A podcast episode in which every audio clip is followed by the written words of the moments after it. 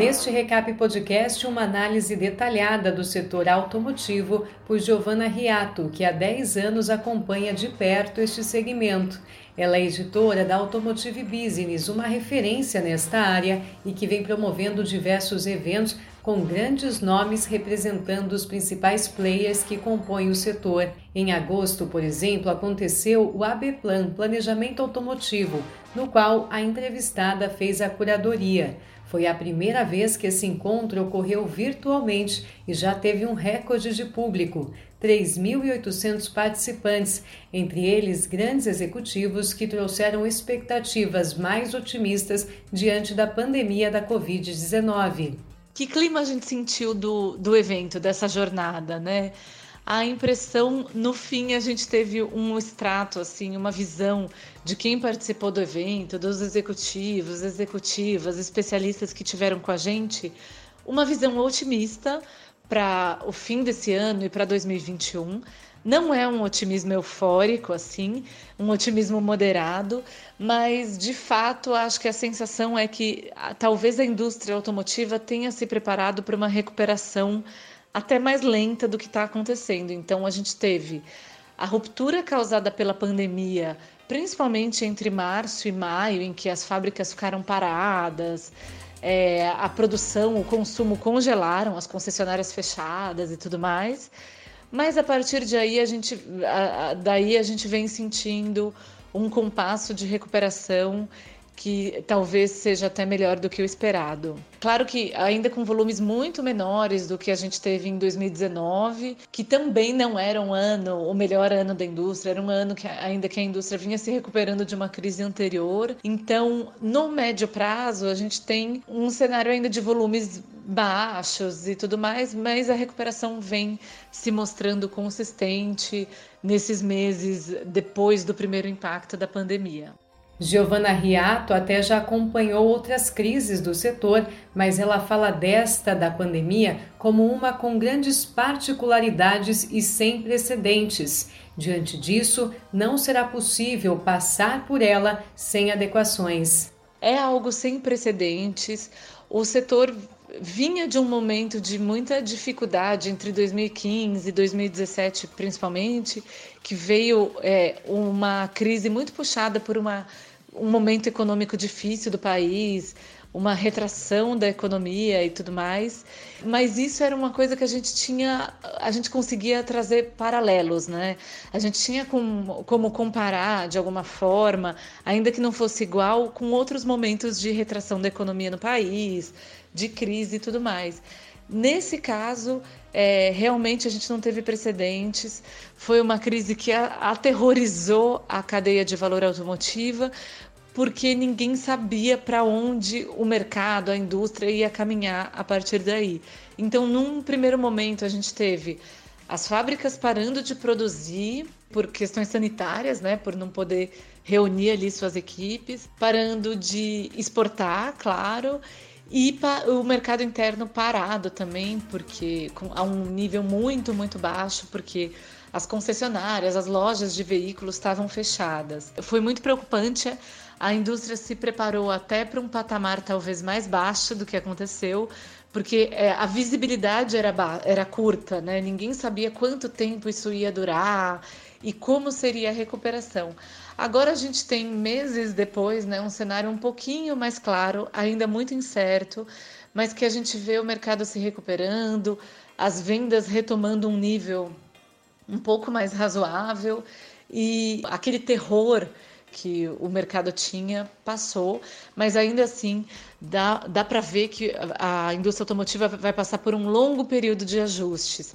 Até o fim do ano, a maioria das empresas está com a adoção de medidas de proteção ao emprego, mas a partir daí, em 2021 principalmente, a gente tem um cenário muito incerto, né? Porque a demanda por veículos não vai voltar no mesmo nível e, e, claro que a gente tem uma capacidade de, produção instalada, uma, uma força de trabalho contratada que vai precisar ser revista, ser readequada nesse processo.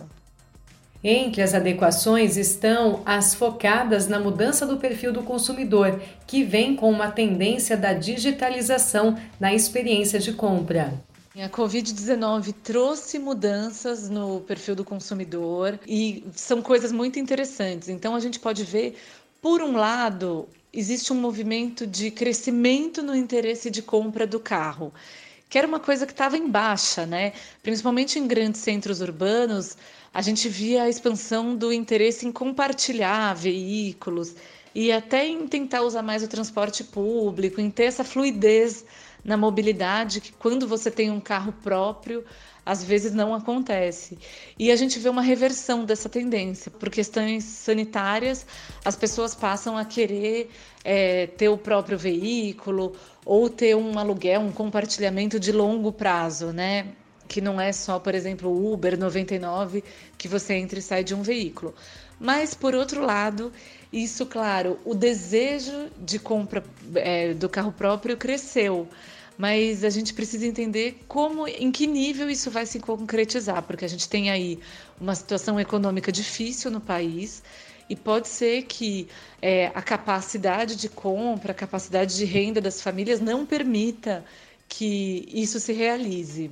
Por outro lado, uma tendência que de fato a gente entende que veio para ficar é a da digitalização, é isso, forma de comprar um veículo. Então, um processo que já estava acontecendo na indústria automotiva, que era de digitalizar as vendas, estava acontecendo a um ritmo mais lento. A pandemia acabou acelerando isso, então muitas empresas começaram a olhar com mais cuidado para esse processo de venda online, por de fato vender 100% online, e isso está acontecendo.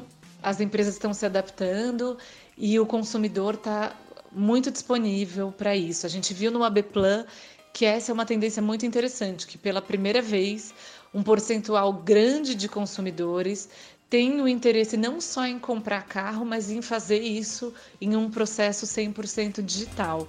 Então, isso é algo, é uma, uma novidade interessante para o setor automotivo que deve se fortalecer nos próximos meses. A jornalista Giovanna Riato também faz uma análise da categoria de veículos pesados, que teve uma realidade um pouco diferente diante de toda essa crise da Covid-19. O alívio veio com o agronegócio. Situações muito diferentes é, quando a gente olha para o mercado de veículos leves e para o de veículos pesados. Nessa crise toda, o segmento de veículos pesados principalmente quando a gente fala de caminhões extra, extra pesados, é, caminhões mais robustos, se manteve, é, se sustentou um pouco mais, porque a gente teve uma demanda forte do agronegócio, que aqueceu a demanda por caminhões, então a gente deve terminar o ano com esse segmento com uma queda muito menor né, do que do mercado em geral. Mas, por outro lado, a gente tem é, os veículos médios, veículos que são usados em entregas urbanas, por exemplo, para circulação de mercadorias em, em algum nível, foram muito afetados. Então, a gente tem um, um cenário é, que é melhor do que as vendas de automóveis, por exemplo, mas ainda assim não é um cenário tranquilo, né? É uma indústria que também enfrenta dificuldades e que deve ter. É, um panorama para 2021 que depende demais do fortalecimento do crescimento da economia, né? O mercado de caminhões, ele depende demais do PIB. E aí a gente tem um horizonte muito incerto para 2021 de como vai ficar o PIB, porque são coisas muito atreladas. Então, a expectativa é um pouco melhor, mas ainda assim não é um setor que está 100%, um segmento que está 100% protegido. O evento ABPlan trouxe muitas informações e, nas considerações finais, Giovana traz pontos fundamentais para o setor. A digitalização em um cenário até maior do que o das vendas online, a importância dos elos deste segmento estarem unidos e de as empresas estarem preparadas para todos os cenários possíveis. Em primeiro lugar, a questão da digitalização, muito forte como algo que independe do cenário. Então, a partir de agora, mesmo se a gente tiver uma vacina, se o distanciamento físico acabar, o consumidor espera uma digitalização mais acelerada, espera soluções digitais. Então, as empresas têm que estar é, preparadas para vender e para atender essa demanda. Outra mensagem que ficou do evento é de união da cadeia de valor, então das empresas colaborarem mais entre si, trocarem e se apoiarem nesse momento, porque o, o setor automotivo é responsável por quase 5% da economia brasileira e ao mesmo tempo a gente tem situações muito diferentes, né? Por exemplo, uma fabricante de veículos tem uma condição diferente de um fornecedor de componentes. E aí é, a gente viu até o apelo durante o evento das fabricantes comprarem mais componentes e soluções aqui no, no Brasil nesse momento de recuperação é, porque pode vir uma pressão internacional né, das matrizes para importar algumas coisas, mas é importante é, fomentar essa recuperação local e apoiar os diferentes elos da cadeia de valor, tanto fornecedores quanto as concessionárias, as revendas de veículos.